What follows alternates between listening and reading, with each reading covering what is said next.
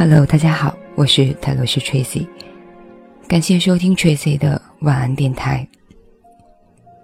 碎片化的各种信息，无需照单全收的各种观点，挑选你觉得有用的收听，回归内在，随缘随性。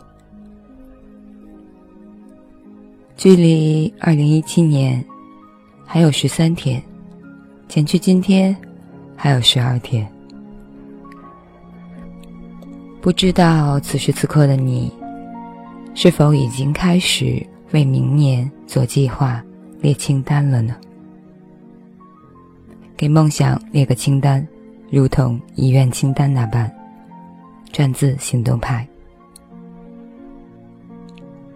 相信大家都看过《遗愿清单》那部电影，或许多数人看过吧。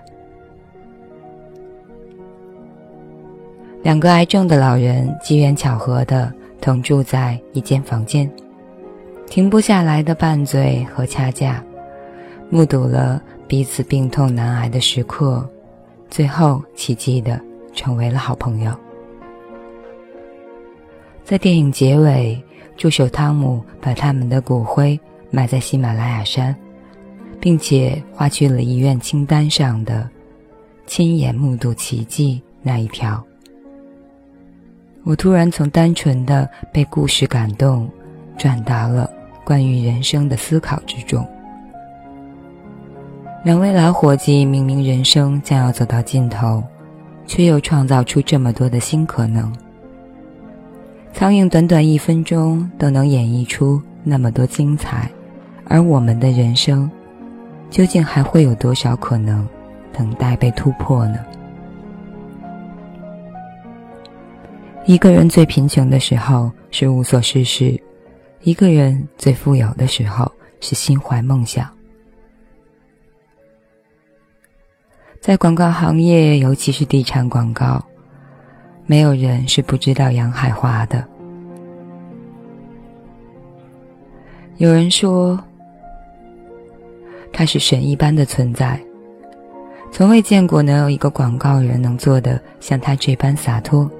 而他，还不仅仅是一个广告人。其实，最开始知道他的时候，并不是因为揽受，源于无意中在翻老歌的时候搜到了青铜器乐队，得知他曾经担任过乐队主唱。由于他洒脱不羁的个性，对他印象极为深刻。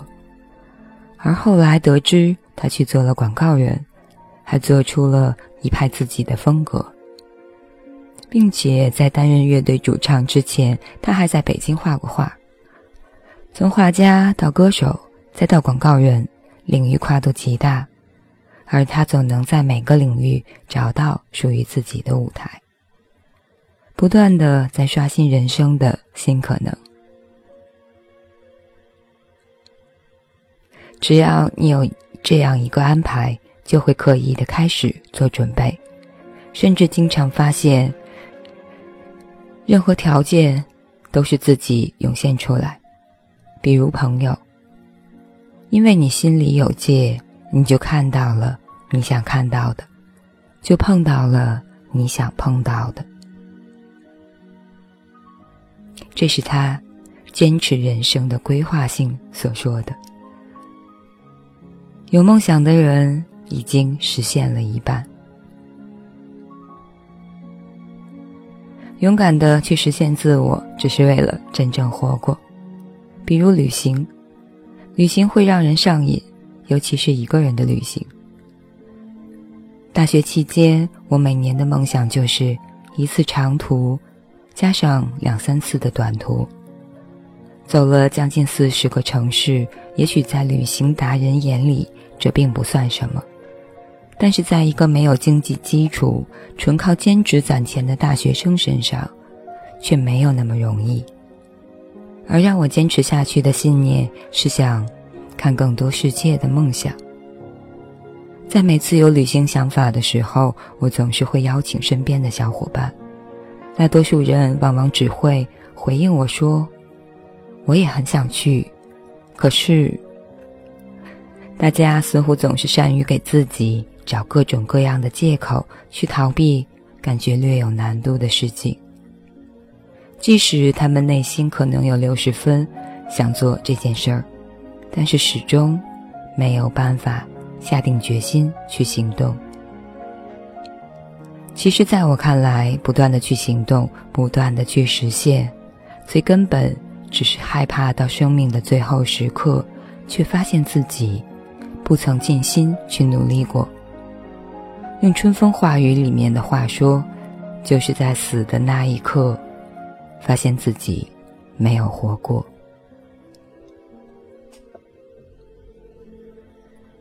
在《遗愿清单》那部电影里，摩根·弗里曼说。我们不能总是想着等到我以后有了钱，有了时间，或者什么其他的条件成熟了以后，再去做一些我们早就想做的事儿。因为你永远不知道你是不是一定能够看得到明天早上的阳光。转眼又近年末，二零一六年，天数所剩无几。看着去年定制的梦想清单一条条的被划掉，也算是对二零一六的自己有一个交代。在过去二零一六年里，实现了一次去台湾的愿望，还结识了一群越南青年，即使是单枪匹马，也坚定地奔到了念念不忘的大深圳，完成了将近一个月的西北毕业旅行。为大学四年画上了句号，然后呢，还意外的得到在泰国美所一个多月的工作机会。回头想想，幸好没有执着犹豫，幸好遵循了内心的意愿。梦想清单的意义就是不让想做的事情被拖延、磨灭，老是想着等我有钱或者。等我有时间，而事实上，你可能没有这个机会。或许有这个机会时，已经没有了这个想法。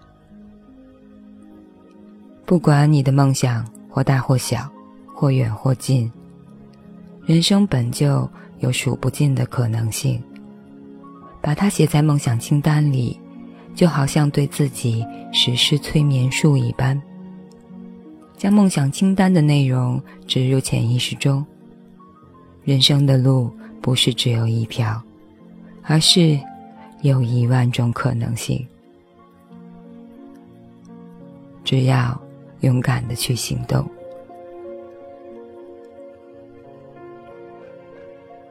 以上就是这篇文章。不知道在接下来的二零一七年，你有什么样的规划？或许一开始斗志满满、满心欢喜、洋洋洒洒的写了一大篇，但是结合现实，给自己定一个只有迈一小步就可以达到的目标，然后接下来的一切愿望就都会得到动力而展开了，可以试试看。感谢收听，我是泰罗斯 Tracy，欢迎留言私信交流讨论你们的观点或者是困惑。新浪微博泰罗斯 Tracy 和少年独角仙李主任，谢谢，晚安，好梦。